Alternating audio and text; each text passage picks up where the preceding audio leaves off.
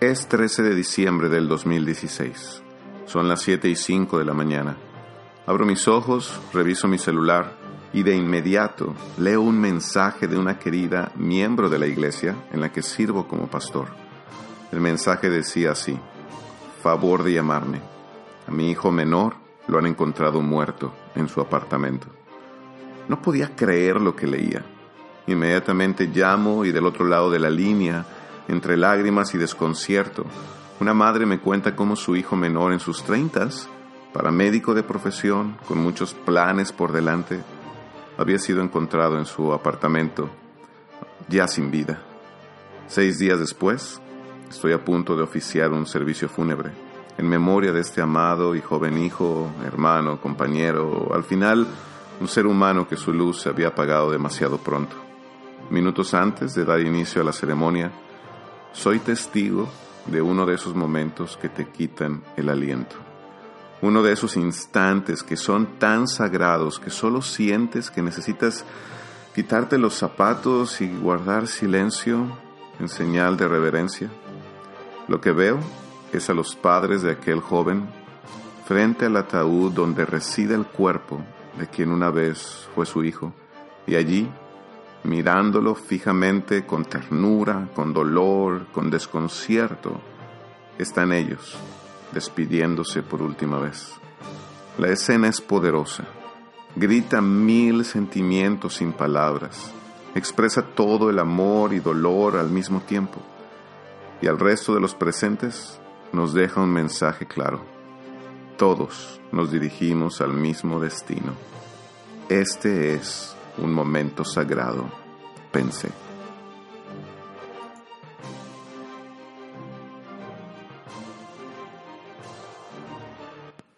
Bienvenidos al episodio número 21 de Connectology. Mi nombre es Alberto Machuca y estoy transmitiendo desde la hermosa ciudad de Boston, Massachusetts, en Estados Unidos. Te invito a visitar mi sitio web que es www.albertomachucablog.com donde podrás encontrar ahí exactamente un blog, artículos, algunos cursos y más episodios de este podcast. En verdad, muchas gracias. Quiero agradecerles a todos por ser parte de este espacio, a todos los que me han escrito en redes sociales, los que con sus comentarios y con sus palabras eh, llenan mi corazón de mucho, mucho ánimo y deseo de continuar en este espacio. Así que el día de hoy, el título de este episodio es Momentos Sagrados. Bienvenidos a Connectology, esta es la tercera temporada. Momentos Sagrados.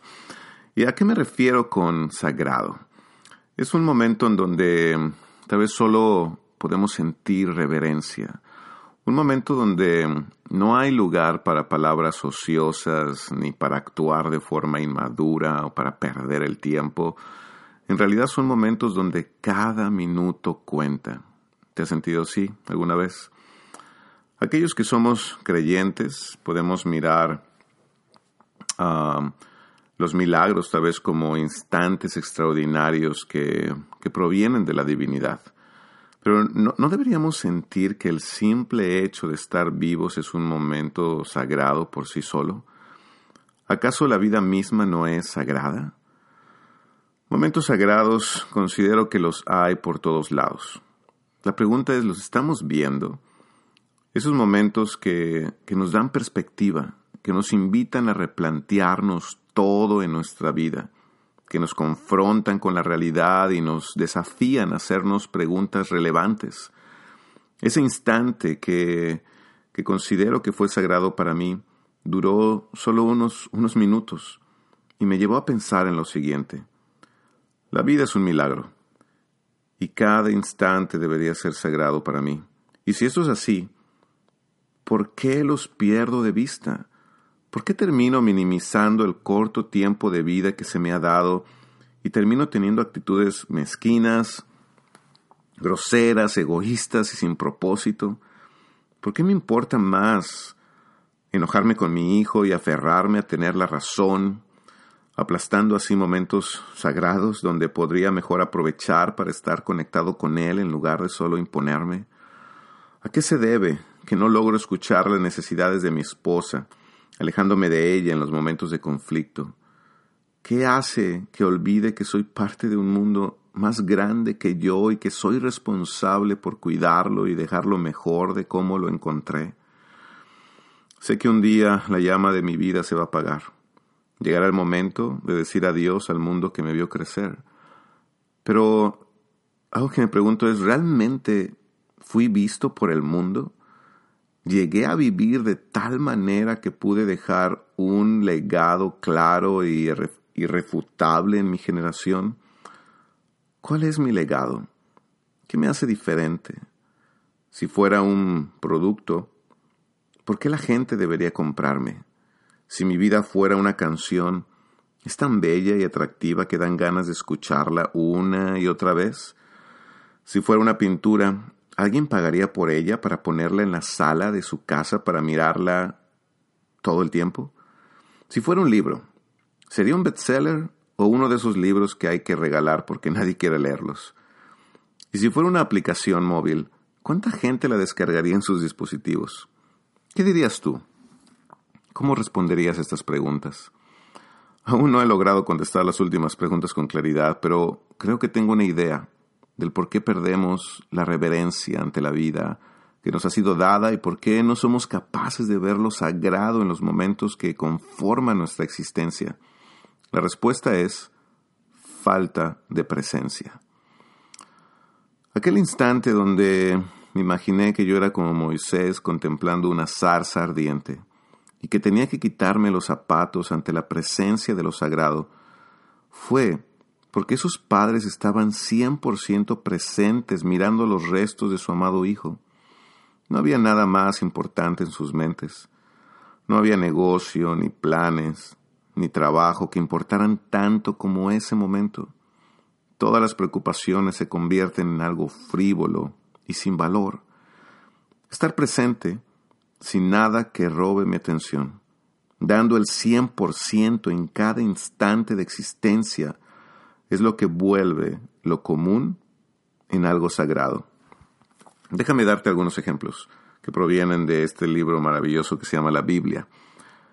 El, ejemplo de Adán, es, eh, al hablar de lo sagrado es pensar en, Adán hablando con Dios en el jardín, como lo comenta Génesis eh, en sus primeros capítulos. Es un momento sagrado, esa, esa plática de este hombre caminando entre este hermoso jardín y hablando con su creador. Tal vez es Noé mirando cómo una paloma regresa con una rama de olivo en su pico. Es un momento sagrado. Tal vez es Abraham hablando con Dios caminando con su hijo hacia la montaña, con un cuchillo en la bolsa que momentos después iba a apuntar al corazón de ese ser que más amaba. Esos momentos sagrados. Es Isaías, conmovido y asombrado ante la presencia de un Dios todopoderoso. Es un momento sagrado. Es Pedro arrodillado ante Jesús después de la pesca milagrosa.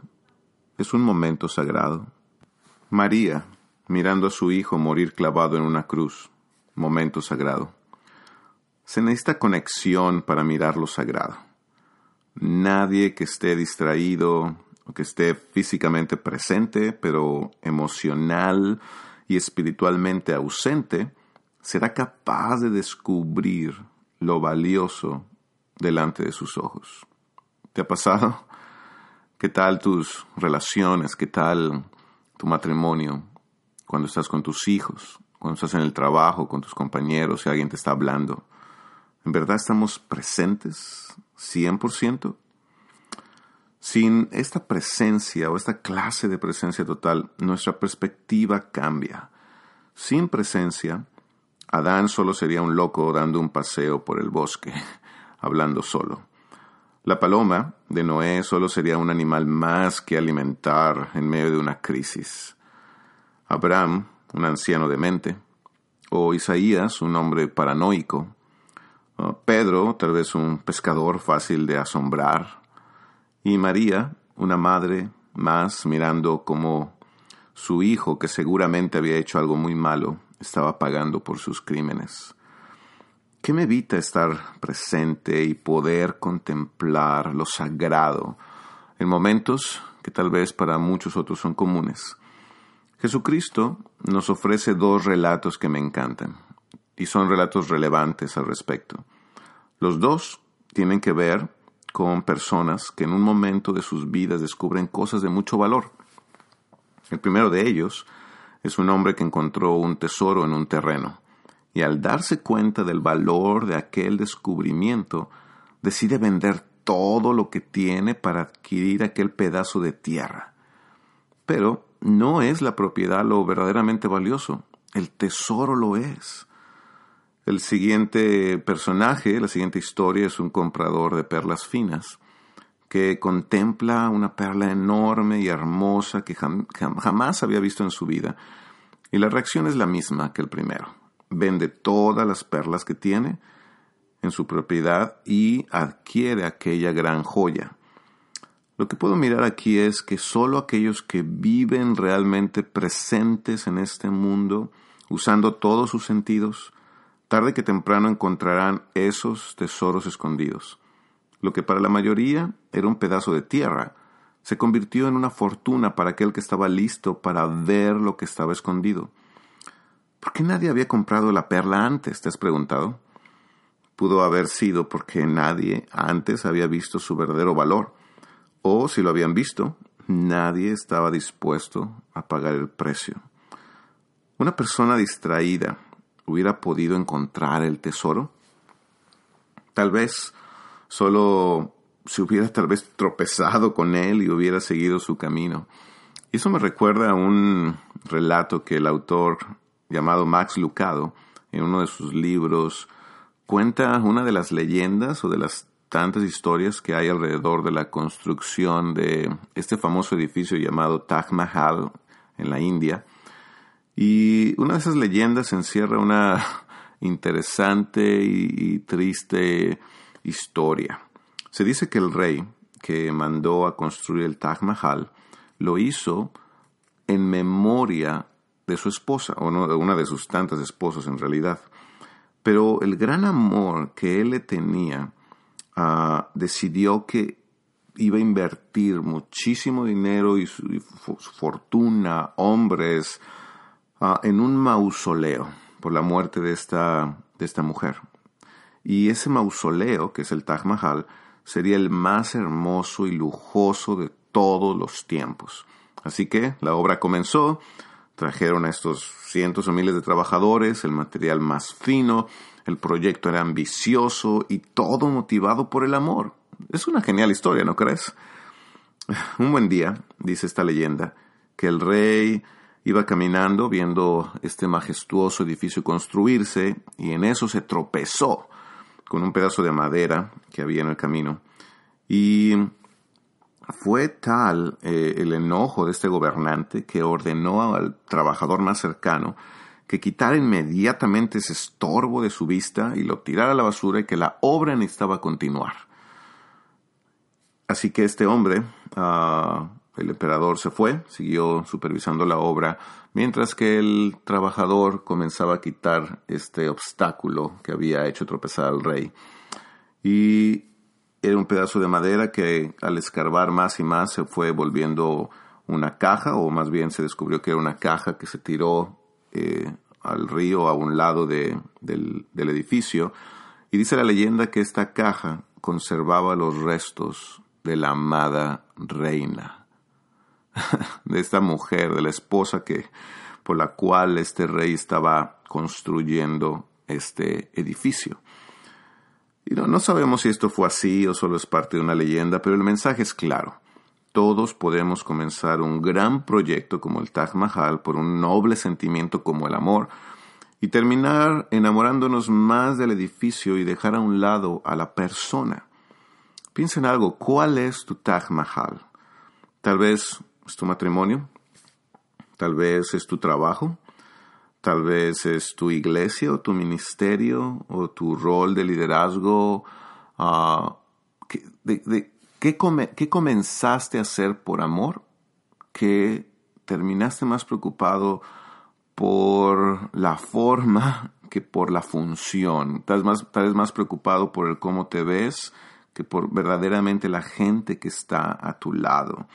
Sabes, todas estas cosas que comenzamos en la vida ah, o la mayoría, los comenzamos así, enamorados, con altos valores y expectativas de ayudar a otros y hacer de este mundo un lugar mejor. Pero con el tiempo podemos dejar de apreciar lo verdaderamente importante y lo sagrado se vuelve común. Lo común, ¿sabes cuál es el problema con lo común? Que lo tiramos a la basura, lo sacamos de nuestras vidas. Lo sagrado lo conservamos, lo apreciamos y lo valoramos. Esa es la lógica de lo sagrado, por, eso es tan valioso.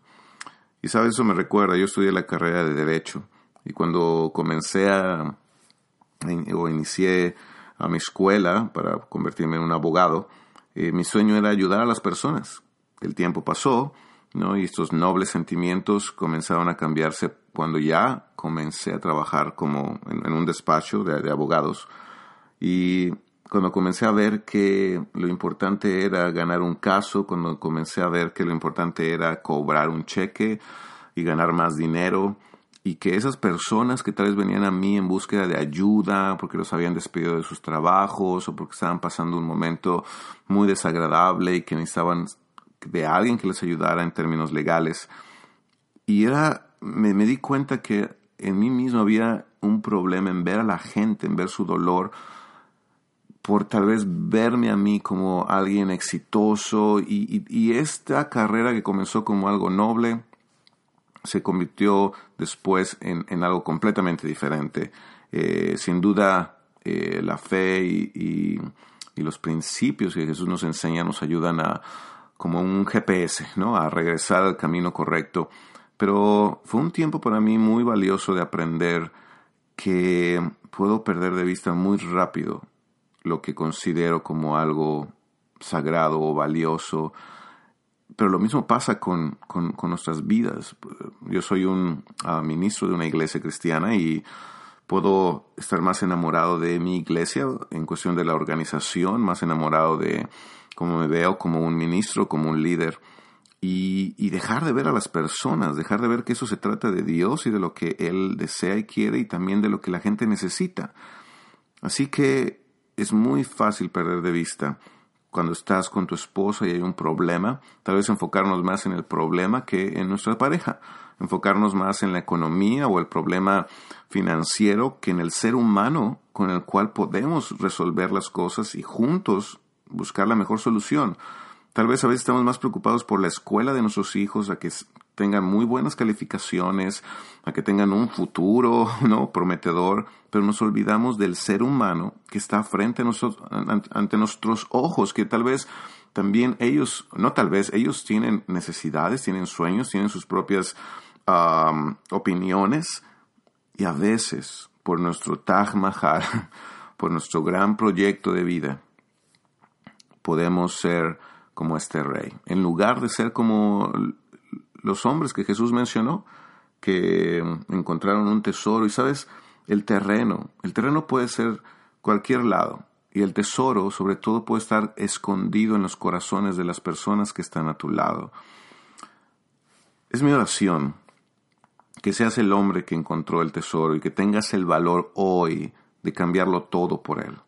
Cambiar tu miedo, tus inseguridades, tu egoísmo y orgullo por el tesoro que se esconde detrás de ese niño que para otros tal vez es malcreado, pero, pero que es una persona que cuando tú estás presente con él y conectada con él, sabes que los gritos o las actitudes tal vez no tan agradables, más bien pueden ser un llamado desesperado de tu atención, de que pongas tu atención en él o en ella Sabes, estamos ante un momento sagrado cuando un padre y una madre pueden mirar y satisfacer las necesidades de sus hijos más que solo castigar su conducta. Es sagrado el instante en que dos esposos pueden mirarse a los ojos en medio de un conflicto y lograr preguntarse, ¿qué necesitas, amor? En lugar de perder el tiempo en una pelea, buscando el poder o a ver quién tiene la razón.